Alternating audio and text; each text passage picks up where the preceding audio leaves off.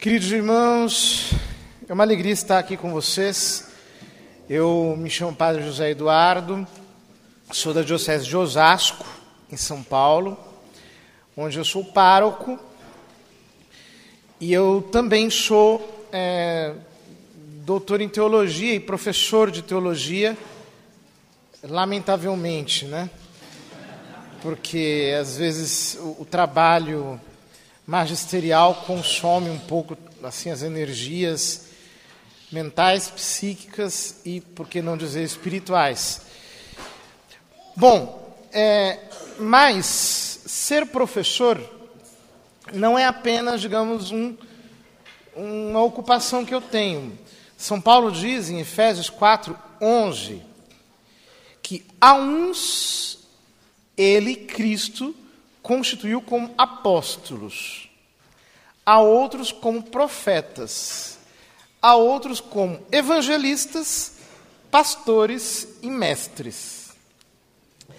Eu estou nesse último, nessa última designação, é um ministério que eu tenho. Eu gosto de ensinar e eu tenho graça de Deus para ensinar. Então, é, a diferença do mestre, o, do, do, do, doutor, do mestre, segundo os, os cinco ministérios de São Paulo, para, por exemplo, o evangelista, é que enquanto o evangelista proclama, o mestre explana. A gente explica as coisas com uma certa, um certo nível de detalhamento, um certo nível de exposição ordenada. Então, esse é o meu chamado, é isso que eu geralmente faço, e é desse jeito que eu gosto de edificar a igreja. Ah, no entanto, quando eu hum, sou chamado a dar esse tipo de ensino, eu não quero, digamos assim, me ocupar em fazer um ensino muito eloquente. Então, eu estou muito preocupado em tirar, assim, é, euforia, ou impressionar vocês. Mais importante para mim é que vocês consigam romper num novo nível no espírito nesse dia. É que Deus consiga levá-los a um rompimento. Então eu quero declarar que nesse dia Deus vai operar na sua vida um rompimento espiritual. Para que você seja levado para uma dimensão um pouco mais alta. Para que a ação do Espírito Santo seja mais real na sua vida. Para que você perceba de verdade a ação do Espírito Santo agindo em você e através de você. Para que ele não, não permaneça como alguém desconhecido. Eu creio que o Espírito Santo, ele quer se apresentar a você. Ele quer dizer: sou eu, este sou eu. É assim que eu quero agir, é desse modo que eu quero agir. Ora, mas para nós entendermos o modo como age o Espírito Santo, nós precisamos entender como nós somos. Por quê? Porque quem nos fez foi Deus. Então ele não transgrediria a sua própria autoria ao agir sobre nós. Deus é coerente. Ou seja, nós temos uma determinada estrutura e Deus se adequa a, a essa estrutura que Ele mesmo fez. E se nós não entendermos isso, nós, nós ficamos um pouco estacionados. Por que, que muitos de nós não conseguimos romper para um nível de vida carismática mais intensa. Nós ficamos num, num nível rasteiro de vida carismática. É porque nós ainda não captamos, nós não percebemos de que jeito Deus age. E aí, muitas vezes, está até querendo ajudar, nós acabamos atrapalhando. Vai comigo em 1 Tessalonicenses, capítulo 5. 1 Tessalonicenses capítulo 5.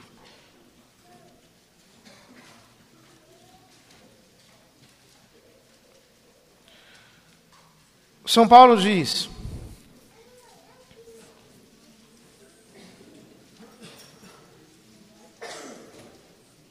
Versículo 23.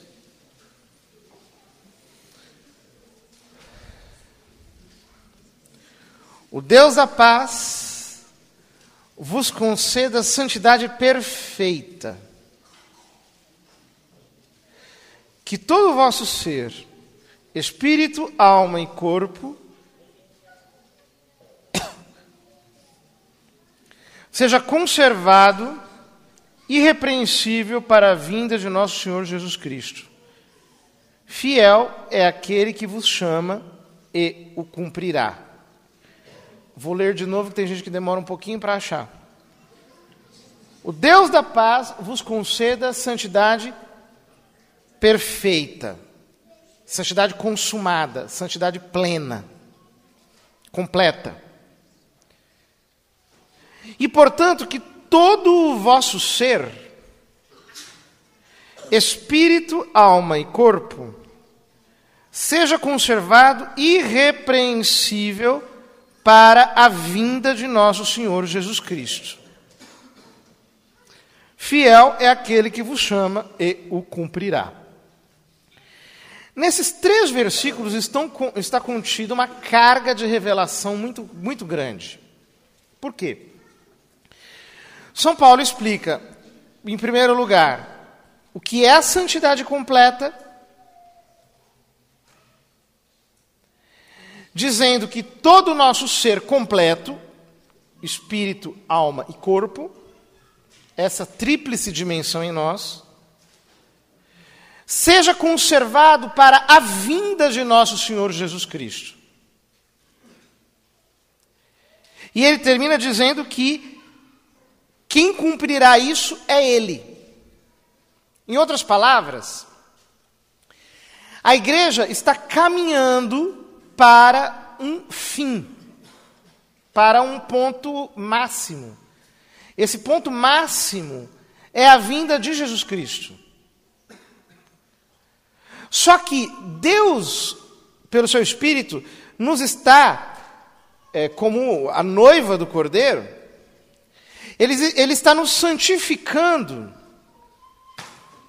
Nesse longo processo histórico, ele, ele, ele está nos conduzindo por um caminho de santificação, cujo ápice para a vinda de Jesus Cristo, para que ele venha buscar a sua noiva, é a santidade completa, ou seja, o espírito, a alma e o corpo precisam estar, por assim dizer, completamente cheios da presença dele.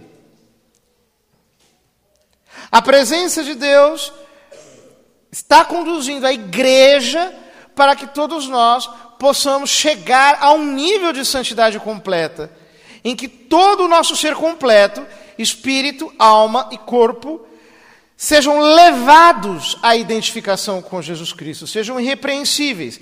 Então Deus está nos conduzindo para isso. Ora, mas ele hierarquiza esses três elementos. Ele fala espírito, alma e corpo. Em grego, essas três palavras são pneuma, espírito. Tem a ver com respiração, tem a ver com ar. Alma, psique. É a nossa mente, são as nossas emoções, nosso intelecto, a nossa vontade. Corpo é soma, em grego, soma, o nosso corpo, a nossa dimensão material. Ora, nós estamos muito acostumados a dizer que o ser humano é constituído de corpo e alma. Os filósofos gregos, sobretudo, não falavam do espírito, porque é, para os gregos, é, obviamente, não eram nascidos de novo, eles não tinham recebido o Evangelho, então essa dimensão espiritual era desconhecida, a dimensão propriamente espiritual do contato com Deus era desconhecida. Então eles falavam, falavam de corpo e alma. No Novo Testamento nós incluímos o terceiro elemento, que é o espírito, o nosso espírito, o nosso espírito humano. Ora, eu não sei, eu me movimentar aqui atrapalha a câmera? Não, não atrapalha, eu posso movimentar tranquilamente, né? Porque eu sou, eu sou gordo, então quando o gordo fica parado, começa a doer costas, perna. Então a gente tem que meio que se movimentar um pouco, né? Ora, então vejam, prestem atenção. Ah, nós dizemos, com, com a filosofia grega, que o ser humano é constituído de dois princípios: um princípio material, que é o princípio animado, o corpo, e o princípio espiritual, que é o espírito animante, que é o, o princípio animante. Né? Então, corpo e alma. O corpo é animado e a alma é, é animante. É a alma que anima, é a alma que dá vida, é o princípio vital. Ora, só que a nossa alma, esse princípio que anima o nosso corpo, é, para utilizar uma linguagem de São João da Cruz, ela tem duas partes. Ela tem uma parte que é a parte, digamos, mais sensível, é a parte da sensibilidade, e tem a parte, São João da Cruz chama de racional, espiritual. E é por isso que São Paulo utiliza essa tríplice divisão: espírito, alma e corpo. É claro que nós temos um princípio imaterial e temos um princípio material em nós. O princípio material é o corpo. O princípio imaterial é o que nós chamamos de alma. Mas a alma tem duas dimensões. Tem uma dimensão que está mais ligada ao corpo, que é a dimensão sensível, que é essa que São Paulo chama de psique, de alma. E tem uma dimensão da alma que está mais ligada a Deus, que é o que São Paulo chama de espírito. O nosso espírito humano. É, é, digamos, é a parte superior do nosso ser. Ora, o que acontece conosco? Acontece que nós vivemos, digamos, entre esses dois extremos. Nós temos um, a, a parte da nossa alma que olha pelos sentidos para esse mundo, então nós ficamos o tempo todo afetados pelas circunstâncias. Vocês estão me acompanhando, sim ou não? Sim. Porque eu, tudo que eu estou falando aqui é, tem um é, uma certa densidade. Então vocês têm que dar atenção mesmo, ir acompanhando. Senão vocês perderem no meio do caminho, vocês não vão conseguir se achar mais. Né? Então a nossa alma, ela, digamos, ela vive entre dois extremos. De um lado, nós temos esse mundo exterior, ao qual nós acessamos pelos nossos sentidos corpóreos, então, a nossa alma fica afetada pelas circunstâncias, pelas correrias, pelos problemas. Nós ficamos agitados, nós ficamos o tempo todo preocupados, ansiosos, porque as coisas daqui, as coisas visíveis, as coisas tangíveis, as coisas sensíveis, nos afetam. Mas nós temos o outro extremo, que é, digamos, o espírito que é o um mundo onde Deus se comunica conosco, que já não está mais na conexão dos sentidos, em que nós mergulhamos para entrar no, no insondável, no intangível de Deus. É um outro mundo, é uma outra realidade. E qual que é a nossa crise? Qual que é a nossa crise?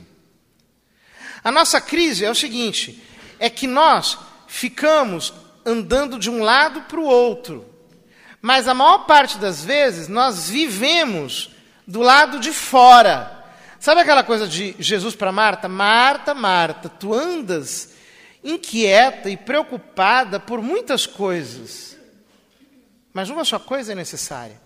Maria escolheu a melhor parte e esta não lhe será tirada. Ou seja, nós ficamos cuidando do mundo dos sentidos, preocupados com o mundo dos sentidos, o tempo todo administrando aquilo. A maior parte dos cristãos é, é, digamos assim, é mundano nesse aspecto. É mundano enquanto está muito ocupado com as coisas terrestres. Eles se, se deixam afetar pelas circunstâncias. Ao contrário, o homem espiritual é alguém que aprendeu a migrar, a migrar dos sentidos para o espírito. Ele aprendeu a ir aquilo que alguns autores espirituais do início do século XX chamavam de a fina ponta da alma. A fina ponta da alma. Eles aprenderam a ir para essa dimensão do espírito, aonde eles têm comunicação com Deus. Eles saíram dessa dimensão sensível. Saíram dessa dimensão sensível. Eu vou acrescentar mais um elemento nisso que eu estou dizendo. Falei das, da nossa tríplice dimensão e como a alma é uma espécie de dimensão mediana. E a maior parte das pessoas ficam esquizofrenizadas, ficam divididas.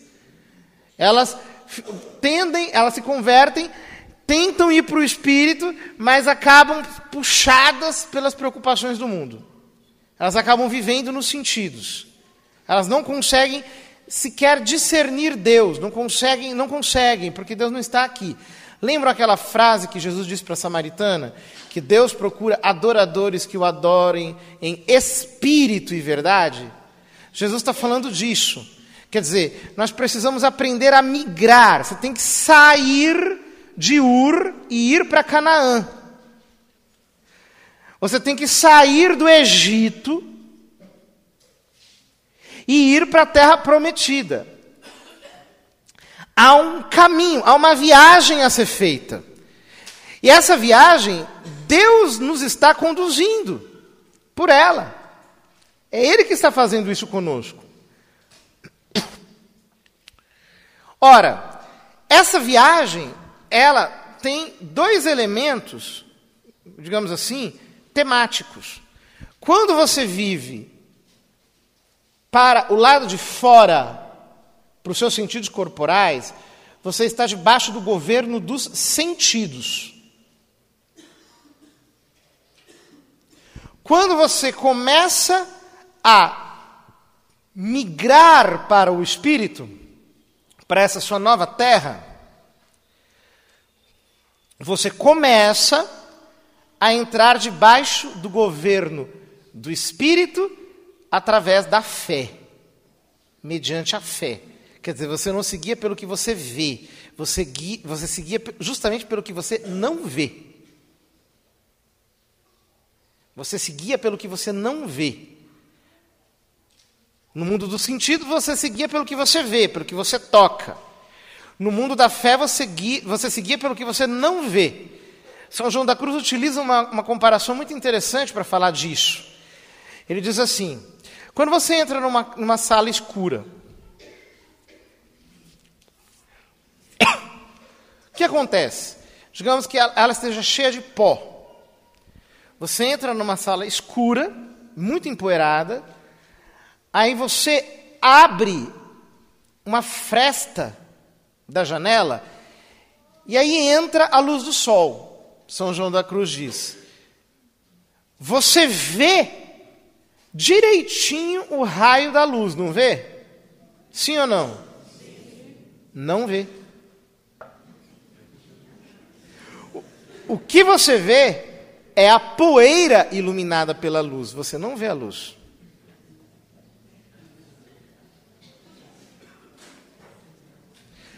Ao contrário, se a sala não tiver nenhum sol, nenhum, aliás, nenhuma poeira, se a sala não tiver nenhuma poeira, você abre a janela, você enxerga o raio do sol? Sim ou não? Não, mas é aí que você está vendo o raio do sol. Entenderam um paradoxo? Quando você não vê, é que você vê.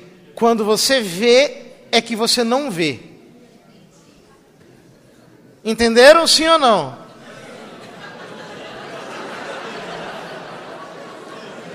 Entenderam sim ou não? Tá bom, eu vou explicar de novo. O índice de não está muito alto. São João da Cruz utiliza essa comparação na subida do Monte Carmelo. Então ele diz assim: se você entra numa sala escura, toda empoeirada, e você abre a janela, entra o raio do sol. Você enxerga direitinho o raio do sol atravessando a sala. Então você diz: Nossa, eu estou vendo o raio do sol. Ele diz: Não, você não está vendo o raio do sol, você está vendo a poeira iluminada pelo raio do sol. O que você está enxergando é a poeira. Você está enxergando a poeira iluminada, mas você não está enxergando o raio diretamente. Ao contrário, se a sala não tiver nenhum raio de sol, aliás, se a sala não tiver nenhuma poeira, zero de poeira, zero, zero, zero, e você abre a janela, você não vai ver o raio de sol, como você estava vendo antes. Mas é aí que você está vendo o raio de sol, você não está vendo poeira iluminada. Você está vendo diretamente o raio de sol.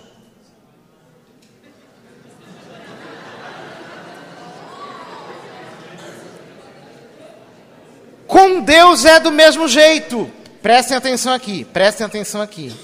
Oh, preste atenção aqui. O que acontece? Quando você e eu nos convertemos, o que acontece conosco? Deus, ele na sua misericórdia, ele nos dá consolações, graças, sentidos, você fica comovido, qualquer coisa te deixa abalado, você ouve uma palavra que não mexe com você, você fica feliz, dá uma alegria, uma felicidade, isso dura uns 15 dias. Pode ser que para algumas pessoas mais fracas dure um pouco mais. Porque Deus é muito bom. Só que o que acontece? Deus começa a dizer para você: olha, eu sei que o Egito tem muita cebola gostosa. Eu sei que o Egito tem umas coisas interessantíssimas, animadas, cores, luzes, etc. Mas eu quero te levar para a terra prometida. Vamos comigo para o deserto.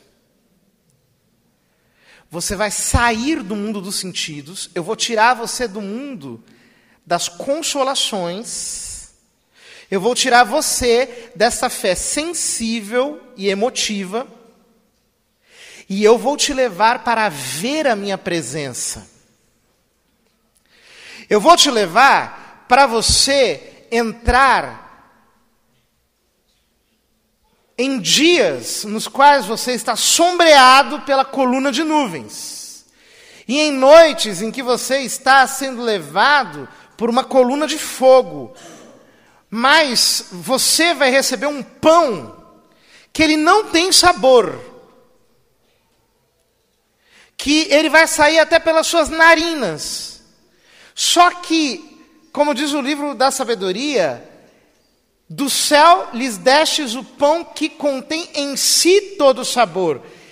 O gosto dele é sutil, vocês gostam dos temperos egípcios.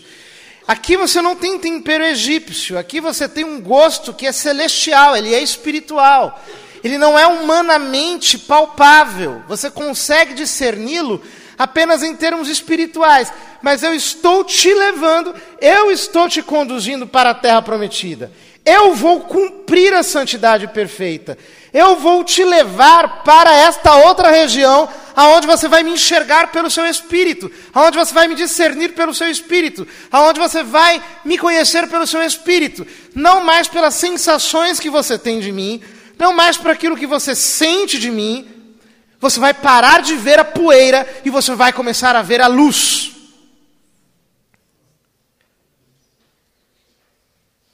Isso significa que todos nós precisamos migrar de uma dimensão exterior e material para uma dimensão interior e espiritual. Qual é o problema nosso? Como nós temos muita autopiedade e nós não entendemos como é que Deus trabalha, então o que acontece? É assim: a maior parte das pessoas tem consolações espirituais. Aí o que acontece? Deus começa a atraí-lo para o espírito. Aí Deus leva a pessoa. Aí a pessoa faz um dia de deserto, ela fica, ai não, eu não aguento mais, deixa eu voltar para o Egito. Aí volta.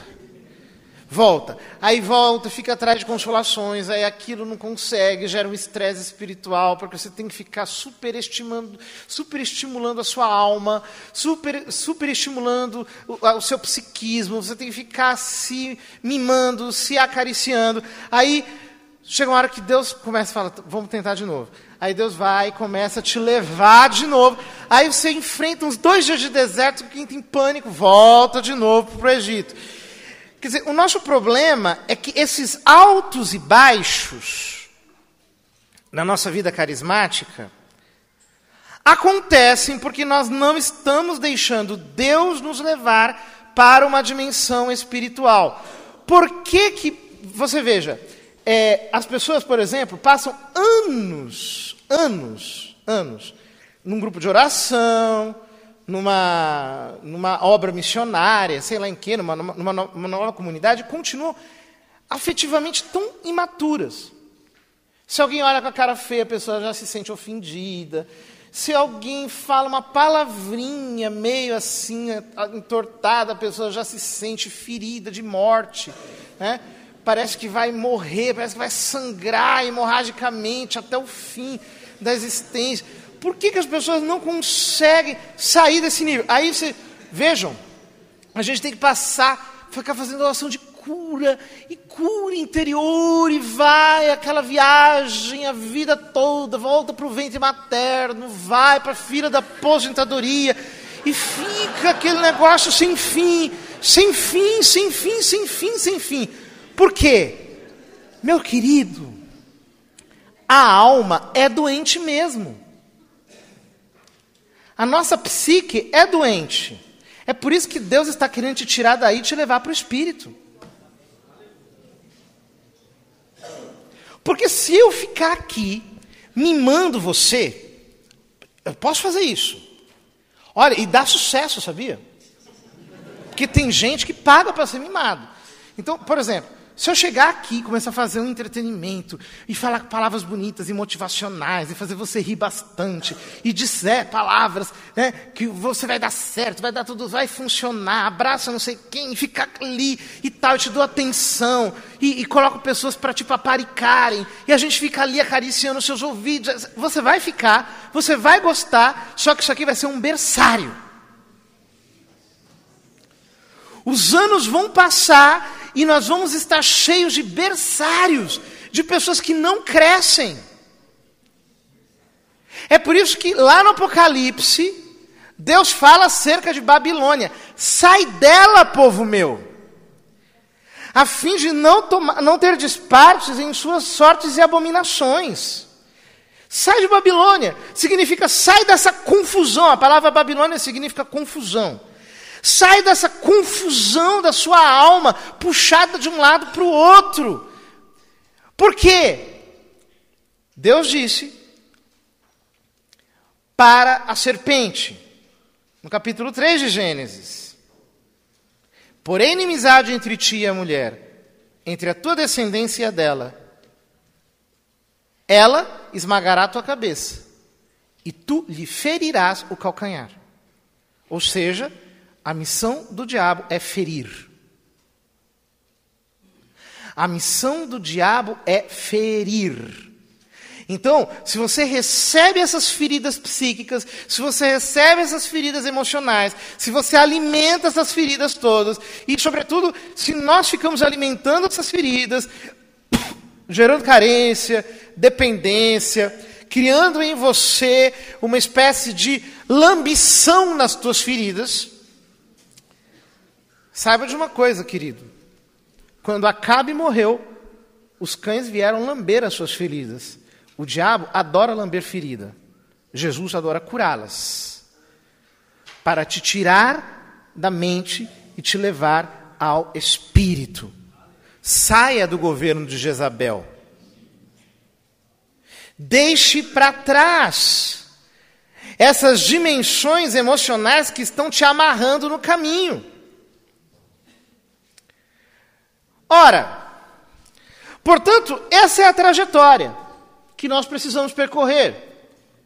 Nós precisamos migrar de dimensão. Nós precisamos restabelecer a ordem.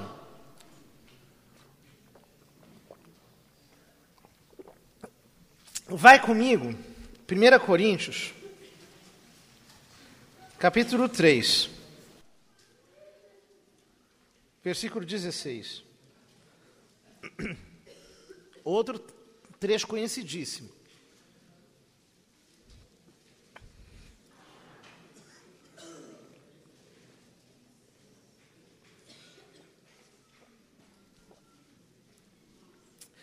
Não sabeis que sois o templo de Deus e que o Espírito de Deus habita em vós? Se alguém destruir o templo de Deus, Deus o destruirá, porque o templo de Deus é sagrado e isso sois vós. Entenda isso. Preste atenção aqui, ó. Preste atenção. O templo de Jerusalém tinha três partes principais no seu interno. Ele tinha o pátio dos israelitas, que dava acesso ao átrio, aonde se vendiam animais, aonde foi lá onde Jesus expulsou os vendilhões do templo. Depois nós temos o lugar santo, que é onde transitavam sacerdotes.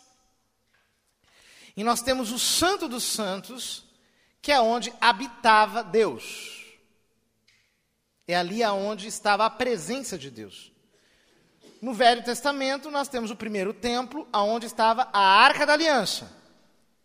E dentro da Arca da Aliança estava a vara de Arão, o maná e a tábua dos dez mandamentos, que são o símbolo da trindade. A vara de Arão, o pai. O maná, o filho e a tábua dos mandamentos, o Espírito Santo, que é a lei nova, a lei da graça. Estavam lá. Quando o povo foi deportado para a Babilônia e o profeta Jeremias escondeu a arca, então, no retorno foi construído o segundo templo. Nós temos os livros de é, é, Neemias é, e, e como é que é o outro? Esdras, que narram a construção da cidade, da muralha e do templo. Ora, no segundo templo, já no Santo dos Santos não tinha nada. Estava vazio. Nada penetrava lá dentro. Estava é, completamente fechado por sete tendas, por cima, por baixo, era totalmente escuro. Totalmente escuro. Nem a luz natural entrava lá dentro. Nada, nada, nada, absolutamente. Vazio.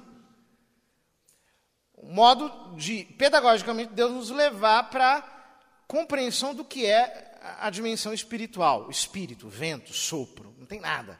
Só tem a presença de Deus ali. Deus é espírito e ele quer que os seus adoradores o adorem em espírito e verdade. Ora, quando São Paulo diz, vós sois o templo de Deus,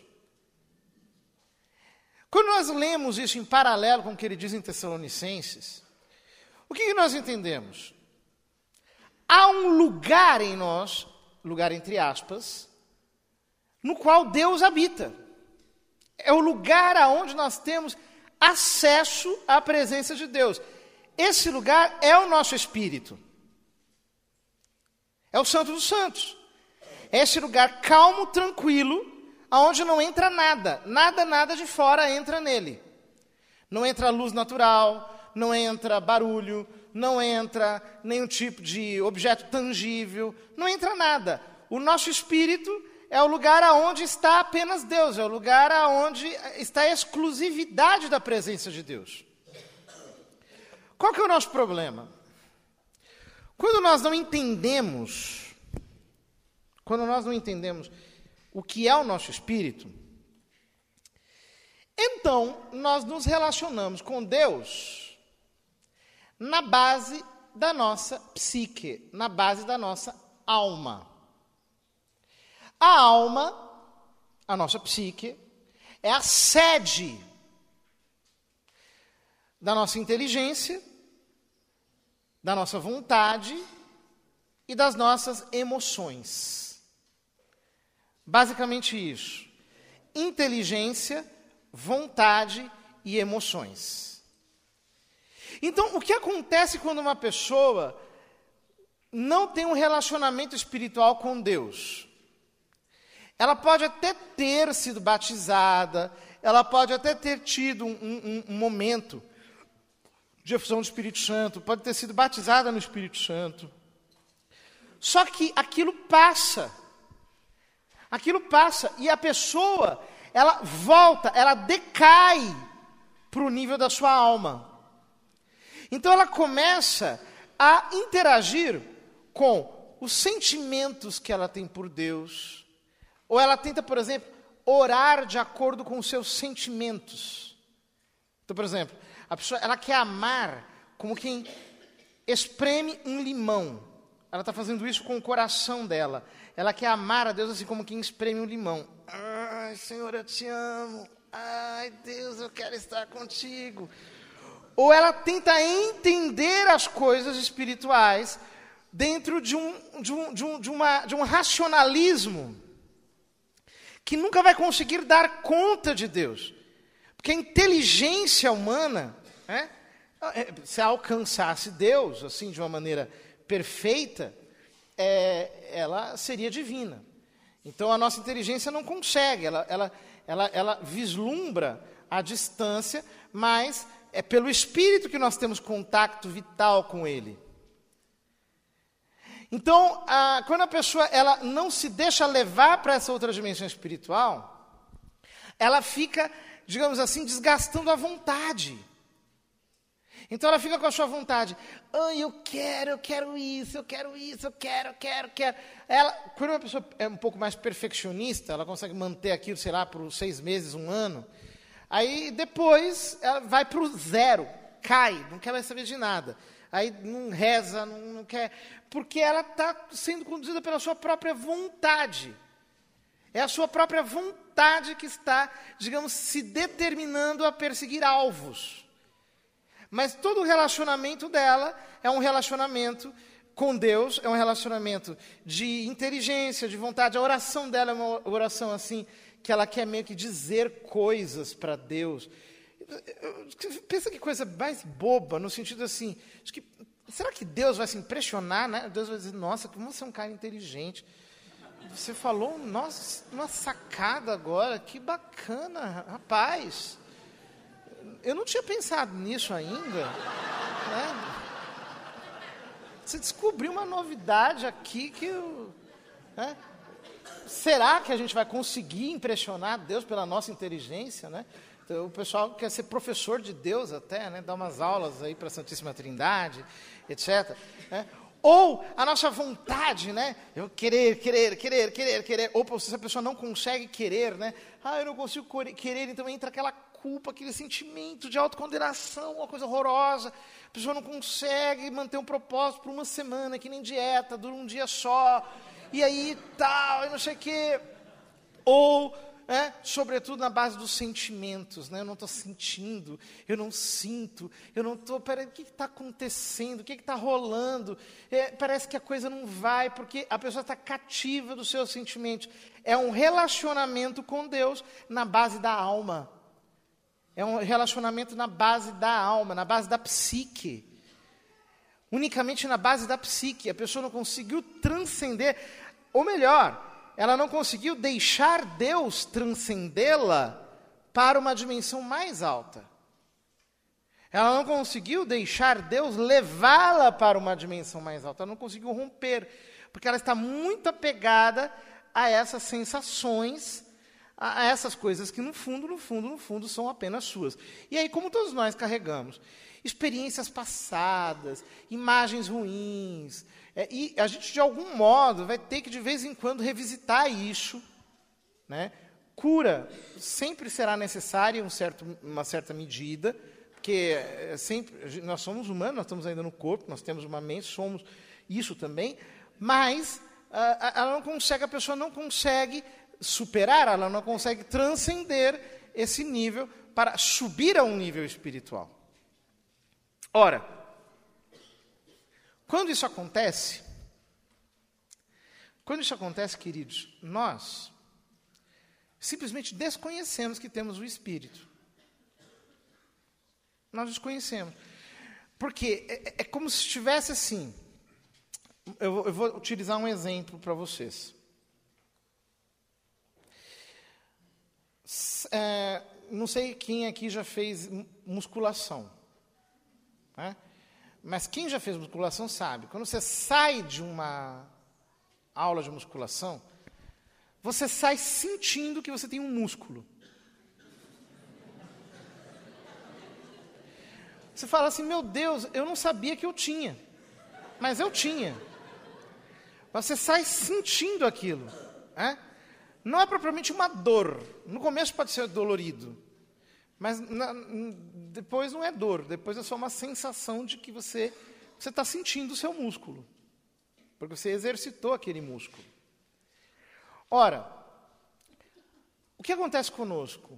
Como nós não exercitamos o nosso espírito, nós, nós temos, mas nós não sabemos que temos. Então, é, é como se você não tivesse a sensação, a percepção de que você tem um espírito. Porque ele está como que estivesse morto. Ele está como se ele tivesse parado. A pessoa só reza com a alma, ela só reza com a sua psique, ela não consegue transcender. Volta comigo um pouquinho, 1 Coríntios capítulo 2, uma página antes. Olha o que São Paulo diz. Versículo 6. Entretanto, o que pregamos entre os perfeitos. 1 Coríntios 2,6. O que pregamos entre os perfeitos é uma sabedoria, porém, não a sabedoria deste mundo, nem a dos grandes deste mundo, que são, aos olhos daquela sabedoria, desqualificados. Pregamos a sabedoria de Deus, misteriosa e secreta, que Deus predeterminou antes de existir o tempo para a nossa glória. Sabedoria que nenhuma autoridade deste mundo conheceu, pois se a houvessem conhecido, não teriam crucificado o Senhor da glória. É como está escrito: coisas que os olhos não viram, nem os ouvidos ouviram, nem o coração humano imaginou, tais são os bens que Deus tem preparado para aqueles que o amam. Todavia, Deus nolas revelou pelo seu Espírito, porque o Espírito penetra tudo, mesmo as profundezas de Deus. Pois quem conhece as coisas que há no homem, senão o Espírito do homem que nele reside? Assim também as coisas de Deus, ninguém as conhece, senão o Espírito de Deus. Ora, nós não recebemos o Espírito do mundo, mas sim o Espírito que vem de Deus, que nos dá a conhecer as graças que Deus nos prodigalizou. E que pregamos numa linguagem que nos foi ensinada, não pela sabedoria humana, mas pelo Espírito, que exprime as coisas espirituais em termos espirituais. Mas o homem natural, a palavra grega é o homem psíquico, o homem da alma, não aceita as coisas do Espírito de Deus, pois para ele são loucuras, nem as pode compreender, porque é pelo Espírito que se devem ponderar. O homem espiritual, ao contrário, julga todas as coisas e não é julgado por ninguém, porque quem conheceu o pensamento do Senhor se abalançará a instruí-lo? Nós, porém, temos a mente de Cristo.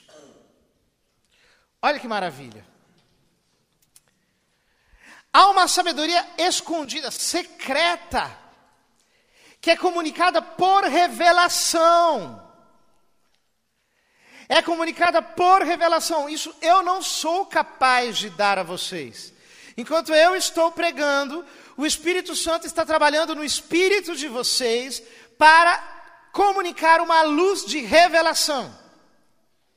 Para que vocês consigam perceber melhor a palavra e entender Deus. Isso não se dá meramente por uma boca que fala. Isso é uma operação sobrenatural que acontece em nós, que Deus opera em nós. É uma operação sobrenatural que acontece de uma maneira divina, de uma maneira é, espiritual, que Deus realiza em nós. Ora, O homem natural não consegue perceber isso. O homem natural fica tentando quebrar a cabeça, fica tentando espremer o coração, fica tentando exercitar a vontade. Quanto mais ele faz isso, mais ele se cansa, mais ele fica estressado, mais ele fica desgastado. Ele está servindo a Deus como Marta, correndo de um lado para outro. Ele não consegue entrar nesse Shabat, nesse descanso do Senhor. Ele não consegue entrar no Santo dos Santos. Veja, no Templo de Jerusalém havia essa tríplice geografia. O que acontece? A maior parte das pessoas ficam assim. Elas vão como sacerdotes ao lugar santo, que representa a nossa alma, ouvem a palavra, recebem uma bênção, etc., e voltam correndo para o pátio dos israelitas, vão para o átrio do templo e pior ainda, é quando as pessoas criam a capela do átrio do templo. E elas ficam rezando os problemas do átrio do templo. É o devoto do átrio do templo, né?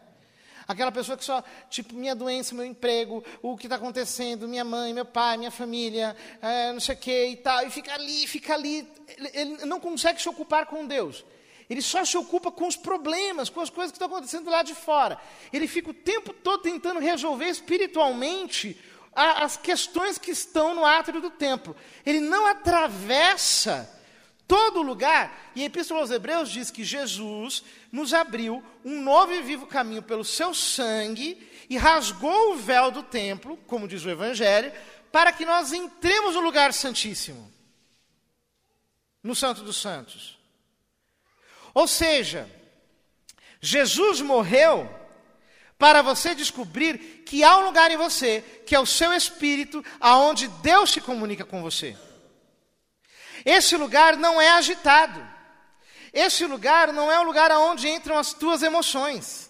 Este lugar não é um lugar aonde entra a sua inteligência, a sua vontade, onde entram os, os seus desejos de exprimir as coisas em linguagem humana. Este lugar é um lugar calmo, manso, sereno, é um lugar onde apenas paira a presença do Espírito Santo. E é ali que Deus te conduz para que você tenha uma vida carismática. O que, é, que é, o que, que significa ter uma vida carismática?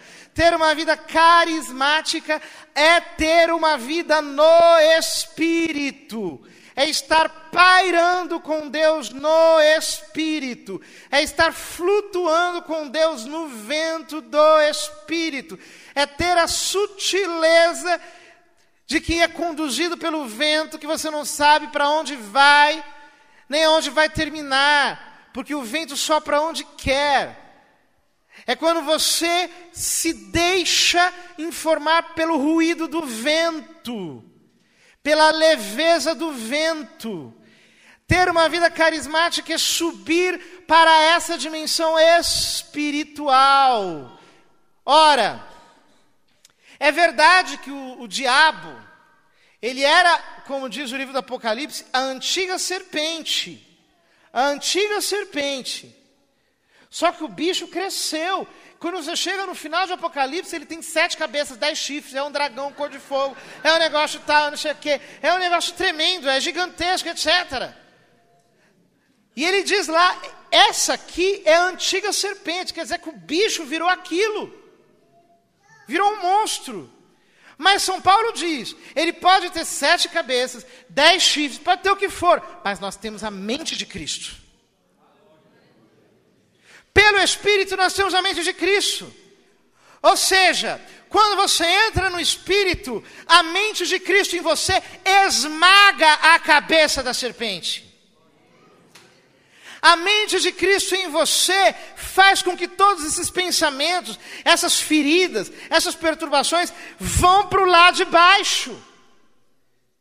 Quando você deixa o Espírito Santo, te conduzir para essa dimensão espiritual, Passando pelo deserto, pela aridez, porque não é mais pelas emoções, não é mais pelo sentimento, não é mais pela minha vontade. Quando você passa por essa aridez, quando você se deixa purificar por Deus, você se torna humilde, você deixa Deus te mostrar quem você é, você não se escandaliza com você mesmo, você olha para os seus pecados e deixa Deus te dar arrependimento. Quando você leva o seu espírito por esse, por esse caminho de sutileza, nas asas do Espírito Santo, então, então você esmaga a cabeça da serpente.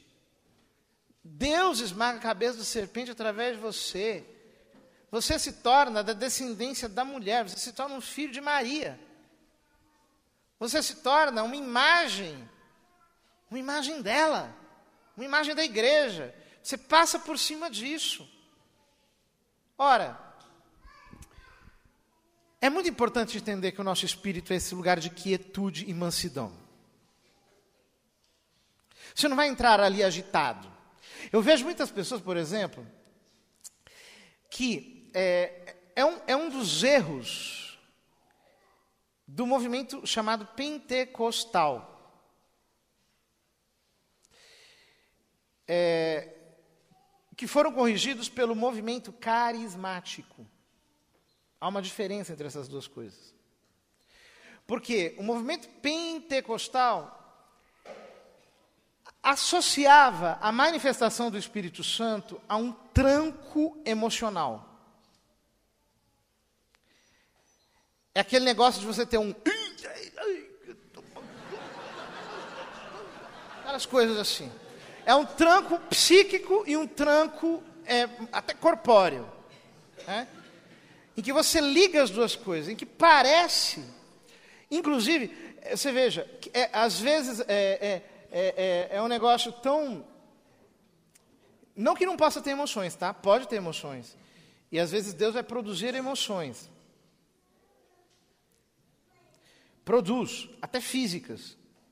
A gente cai, a gente treme, a gente ri, a gente chora. É, quando a presença de Deus é forte, coisas fortes acontecem. Então eu não quero estigmatizar as emoções. Mas veja, a ação espiritual as transcende. O que eu quero dizer com isso? É que você não precisa esperar ter emoções. Você pode fluir no Espírito Santo sem emoção nenhuma. Você não precisa ficar aguardando, por exemplo, acontecer um negócio em você para você falar, falar em línguas. Você pode simplesmente começar a falar. Você pode começar a fluir no Espírito Santo sem emoção nenhuma, porque a ação do Espírito é espiritual. Ela pode produzir um efeito emocional, ela pode produzir até um efeito corpóreo, mas o mais importante não é o efeito corpóreo, o mais importante não é o efeito emocional, o mais importante é que você está sendo movido pelo Espírito Santo no seu espírito. Ou seja, quando você ora, o que acontece? A ação do Espírito Santo no seu espírito começa a te mover. Há alguns autores que dizem que, assim como a alma é a sede da inteligência, da vontade e das emoções, o espírito teria faculdades próprias. A intuição, por exemplo, em que você capta uma inspiração. A comunhão com Deus. A consciência, que é onde Deus te fala, é onde Ele avalia, Ele julga as suas ações. Alguns autores dizem isso. Não sei se as coisas são exatamente assim. Mas o que fica claro aqui é que quando você salta por cima das suas emoções, você deixa Deus te levar por cima das suas emoções, da, da, da, do, da, da, sua, da sua mente natural, etc. E você começa a mergulhar numa dimensão mais alta, você começa a ser capturado, você começa a ser sequestrado, você começa a ser seduzido, você começa a ser arrebatado, você começa a passar por uma ascensão espiritual, você começa a entrar numa dimensão onde Deus se move no seu espírito, você começa a senti-lo, a percebê-lo de um jeito diferente, você começa a captá-lo de um jeito diferente, você começa a servi-lo de um modo propriamente espiritual. Não há muito como explicar, você só pode se deixar conduzir. O Espírito Santo quer te conduzir a isso. Ele quer te levar a isso. Você está me acompanhando, sim ou não? O Espírito Santo quer te levar para o Espírito. Ora, nós temos alguns recursos para isso. Eu vou terminar só mencionando-os. E na segunda palestra vou aprofundar mais num deles. Vai comigo em Hebreus 4.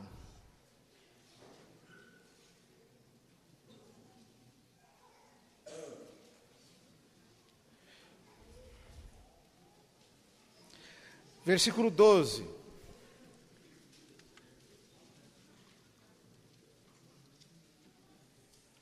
Diz assim: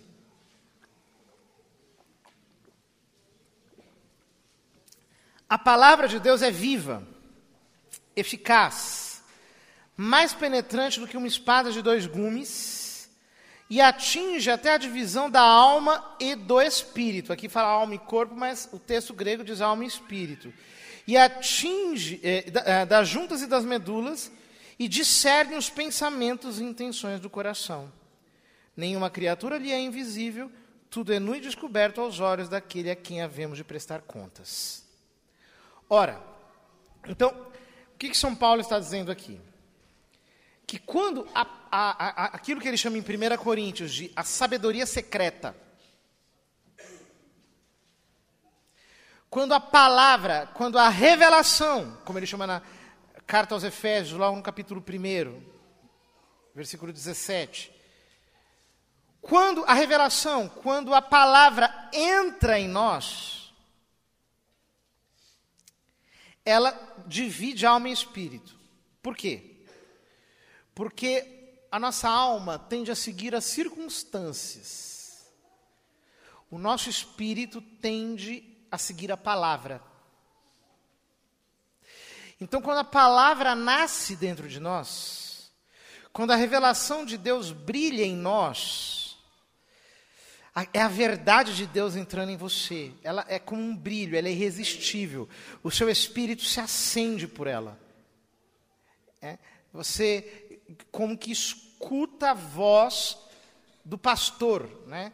As minhas ovelhas escutam a minha voz. Eu as conheço e elas me seguem. É aquele, aquele silvo do pastor. Quando o pastor está lá no campo, ele assobia, ou ele, ou ele faz, oh! e as ovelhas viram a cabeça. O seu espírito, ele, ele se direciona para a palavra, não tem como. Quando a palavra cai em você de verdade, o seu espírito, ele, ele, ele, ele instintivamente, ele, ele, ele se direciona para a palavra. E como aquilo, é, é, é, ele não está ligado às circunstâncias, então, é, é, realiza um discernimento, muita, muita, é uma cirurgia. A cirurgia que separa o osso da medula é tão delicada que nem hoje, com as nossas técnicas computadorizadas, a gente consegue fazer isso. Mas São Paulo está dizendo que a palavra de Deus faz isso em nós, ela separa a alma do espírito. Ela separa. Nós descobrimos que temos um espírito. Ele, ele digamos assim, ele é sedento da palavra, ele é é, dependente por natureza da palavra. Mas há um outro recurso, que está ligado a esse também, mas depois eu vou explicar a articulação dos dois. Vai comigo em 1 Coríntios, capítulo 14.